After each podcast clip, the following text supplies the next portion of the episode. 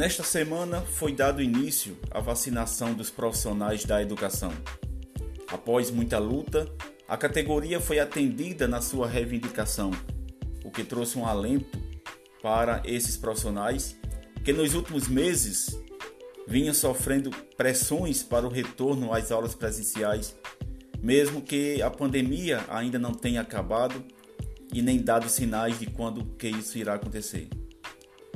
A boa notícia, no entanto, foi anunciada no dia 27 de maio pela governadora do estado do Rio Grande do Norte, Fátima Bezerra, que anunciou que a Comissão Intergestores Tripartite do SUS, o CIT, havia aprovado a inclusão dos trabalhadores em educação do ensino básico e superior das redes pública e privada de todo o Brasil no grupo prioritário do Plano Nacional de Imunização contra a Covid-19. A inclusão dos trabalhadores em educação nesse grupo prioritário foi uma reivindicação corriqueira do sindicato da categoria.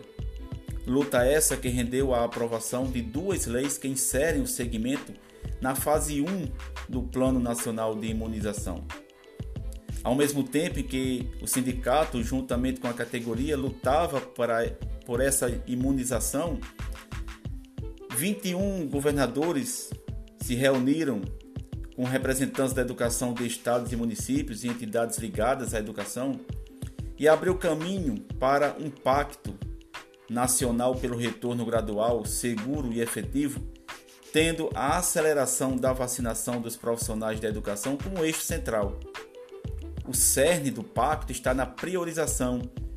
Já a partir deste mês de junho, que 10% das vacinas para educação quantidade suficiente para vacinar praticamente todos os profissionais até o fim de julho.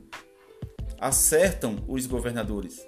Diante de um contexto de descontrole da pandemia e risco de, de, de uma terceira onda, trata-se da única medida capaz de acelerar o ritmo de reabertura, mesmo que seja ainda de forma gradual. Esse pacto do, entre os governadores pede a criação de um comitê que conduza as ações de combate à pandemia. O grupo contaria com a participação de integrantes de três, dos três poderes e de todos os níveis da federação, além de uma assessoria de uma comissão com especialistas.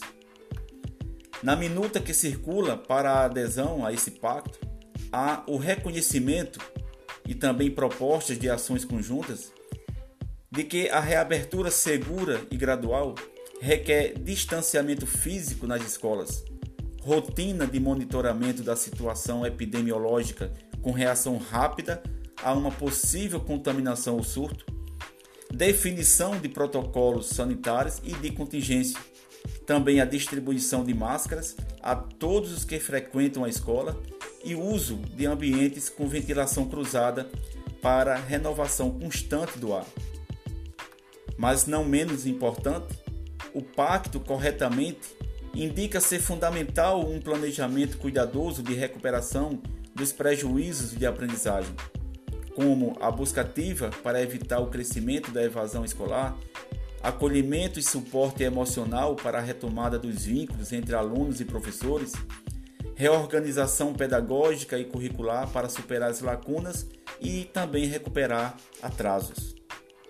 Desta forma, a orientação aos estados e municípios é de que seja cumprida a ordem para vacinação estabelecida pelo governo federal.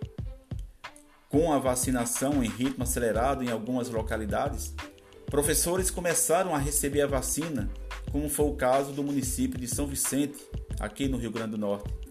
A recomendação do Plano Nacional é de que os estados e municípios façam a vacinação dos professores que atuam em sala de aula devido à permanência em ambientes mais fechados e por maior período de tempo.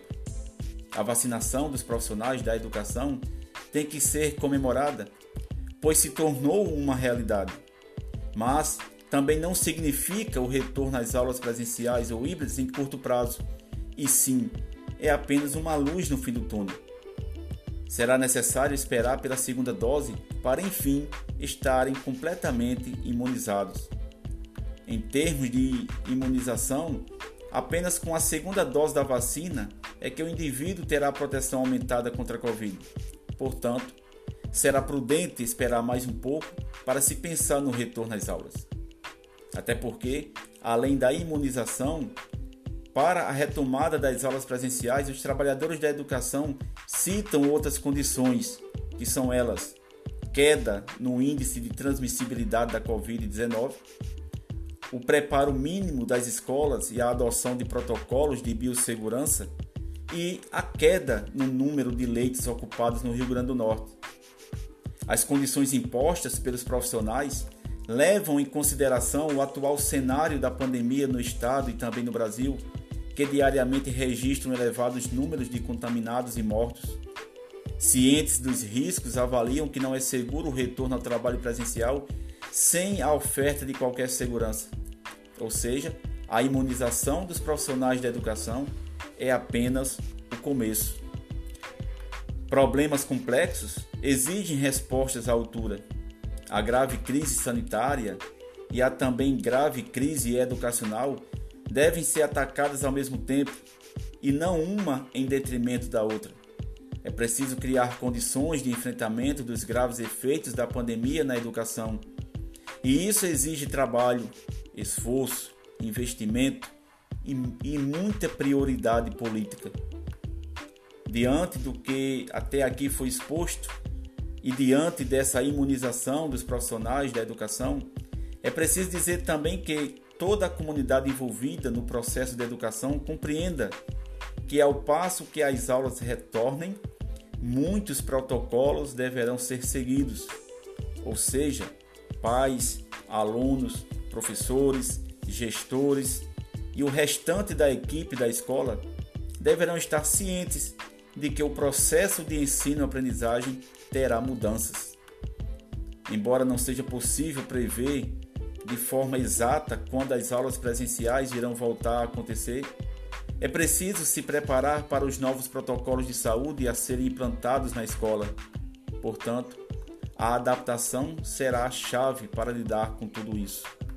Enfim, em todos os casos, a volta às aulas presenciais será desafiadora e teremos que nos preparar para um processo intenso de aprender fazendo. São caminhos ainda não trilhados no Brasil, mas poderão nos ajudar a construir uma educação de qualidade que faça muito mais sentido para o século em que vivemos e para a construção de um país mais inclusivo. Aos, aos professores e demais profissionais de educação, compartilho dessa alegria e vamos à luta para vencermos todos esses problemas que hoje nos afligem que Deus ilumine a cada um e que em breve possamos retomar com as nossas atividades normais. Um abraço a todos.